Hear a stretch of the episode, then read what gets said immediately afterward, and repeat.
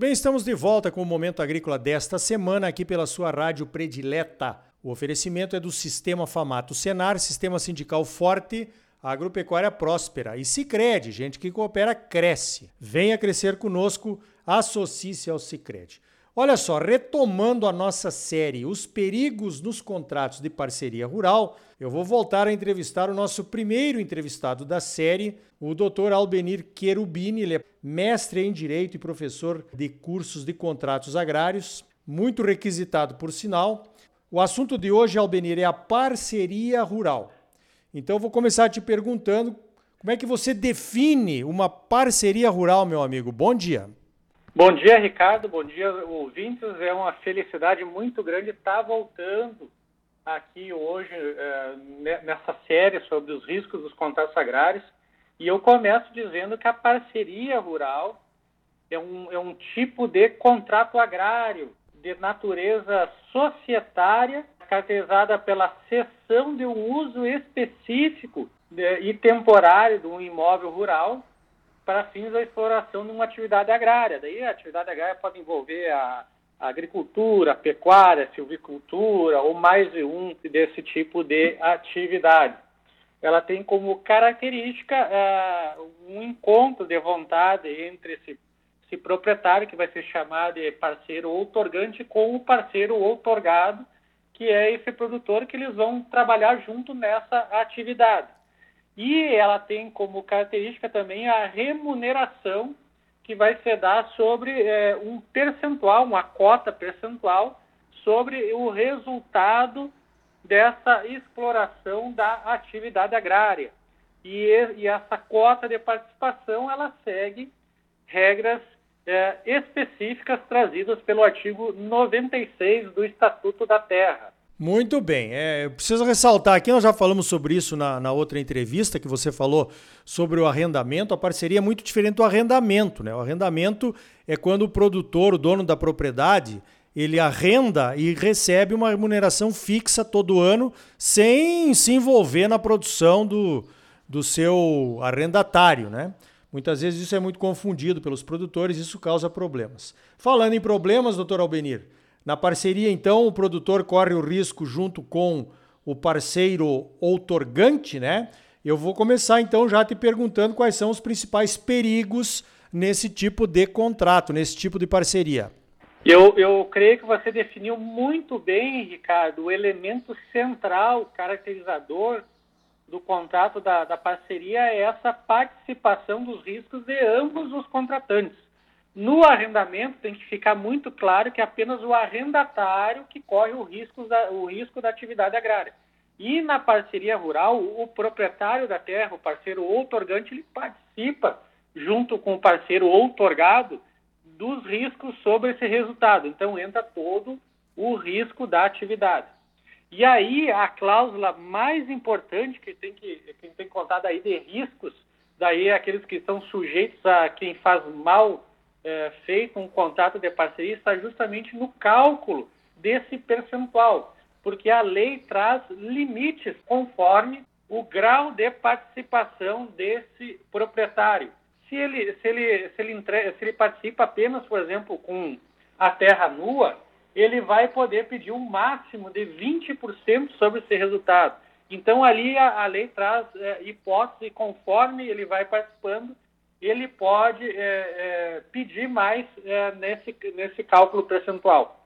O grande problema está, é, Ricardo, quando não é observado a, a, fórmula correta ou tu redige de uma forma mal feita esse contrato sem esclarecer muito bem essa participação, pois isso pode vir a ser objeto de discussão e esse proprietário da terra, eventualmente, se, se ele recebeu percentuais a mais, ele tem que devolver isso devidamente é, atualizado. A parceria rural traz uma série de vantagens tributárias que nós já conversamos aqui em relação ao arrendamento. Por vezes as partes tendem a fazer isso, então tem que observar justamente o critério principal é saber calcular é, e colocar isso no papel de forma escrita essa participação do proprietário. Outro risco muito é, comum diz respeito é se o proprietário da terra, se ele vai, é, de fato, é, ter aquele cuidado com documentação, com plantio, com fiscalização dessa produção, pois ele está participando, ele corre dos riscos. Então, às vezes, é bom, inclusive, utilizar, é, quem sabe, de um fiscal do contrato, alguém para fazer essa fiscalização do, do, contrato, especialmente quando ele não reside no, no, no, no mesmo, na mesma localidade e não vai com muita frequência lá fiscalizar essa, essa lavoura, essa criação de animais. Os maiores riscos estão nesses dois pontos. A fiscalização, porque ela vai exigir um controle contábil melhor, um controle da, das operações, da documentação, pois qualquer dúvida, inclusive lá nessa, nessas discussões tributárias, o que, que vai, vai, vai necessi pode necessitar justamente a demonstração dessa sujeição aos riscos, ou seja, participação nessa produção. E o outro, que já foi falado inicialmente, que é, é o, a, o correto cálculo desse percentual que pode ser pedido pelo proprietário da terra na no resultado final dessa produção. Então, se eu entendi bem, uma coisa muito popular no Rio Grande do Sul, eu me lembro bem, era nós temos uma parceria de ameia. Nós temos uma parceria de ameia, quer dizer, nós somos sócios num empreendimento agrícola ou pecuário meio a meio. Isso pela lei não é possível de se colocar num contrato, então olha que coisa interessante, hein? Existia a figura do contrato de, do, do que chamavam de meeiro, que era o contrato a meia. Hoje existe até a possibilidade de, conforme for a, a, a participação desse parceiro, chegar a esse percentual. Até a lei traz lá no, uh, por exemplo, caso ele concorra com terra preparada, conjunto de benfeitorias, máquinas, implementos, pratos culturais, sementes, uh, daí ele pode uh, chegar nessa proporção de 50%. Mas se ele entregar, por exemplo, só a terra, o máximo que ele pode pedir é 20% pela definição atual da lei. E isso é uma cláusula obrigatória, é uma cláusula de ordem pública, uma, uma, é uma intervenção estatal que traz essa baliza legal e tem que ser observada. É uma cláusula irrenunciável, inclusive.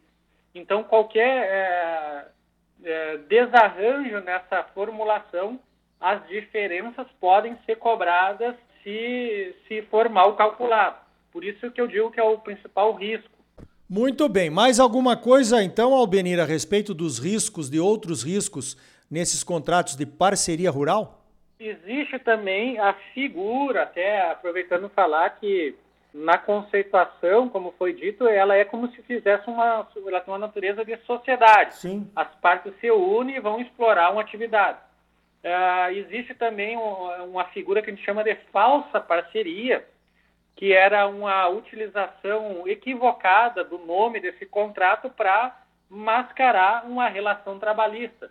Então tem que ficar muito bem claro que a, a falsa parceria pode dar problema trabalhista. Por quê? Porque daí observam-se lá se a, aquele, aquele falso parceiro, na verdade, era empregado porque ele tinha que cumprir horário, ele tinha uma remuneração fixa, ou seja, é, caía lá naquele enquadramento de trabalhador, de, de, de empregado do artigo 3 da CLT, da consolidação das leis, leis trabalhistas. Então, é, esse era outro ponto importante.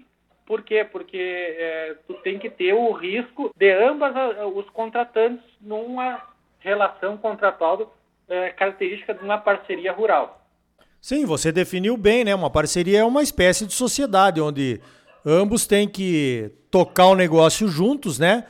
Talvez em proporções diferentes, mas não deixa de ser uma sociedade. Então, Ricardo e ouvintes, então basicamente era isso. O contrato de parceria rural é um contrato muito importante, muito bom, ele traz, ele traz grandes vantagens, especialmente tributárias, mas ele tem que ser bem redigido, é, tem esses detalhes a serem observados no cálculo da, da, da cota de participação e, quando é, necessário, também observar né, esse cuidado é, com documentação, com desenvolvimento da atividade agrária, porque aí se alcança, sim, aquilo que se espera com um bom contrato, que é a segurança jurídica para quem está produzindo. Então, fica aqui o meu agradecimento e o meu abraço a você, Ricardo, e demais ouvintes. Então tá aí. Olha só, nós vamos voltar a esse assunto do direito agrário aqui no Momento Agrícola. Tem gente que acha que direito agrário está ligado a invasões de terras e reforma agrária. Não está. Direito agrário se refere a contratos do agro.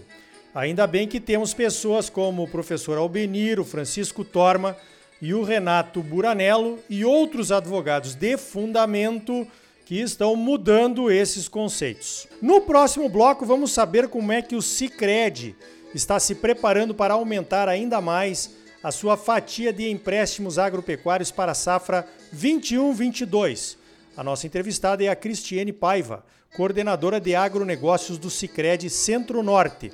Cicred é mais do que um banco, é uma cooperativa de crédito.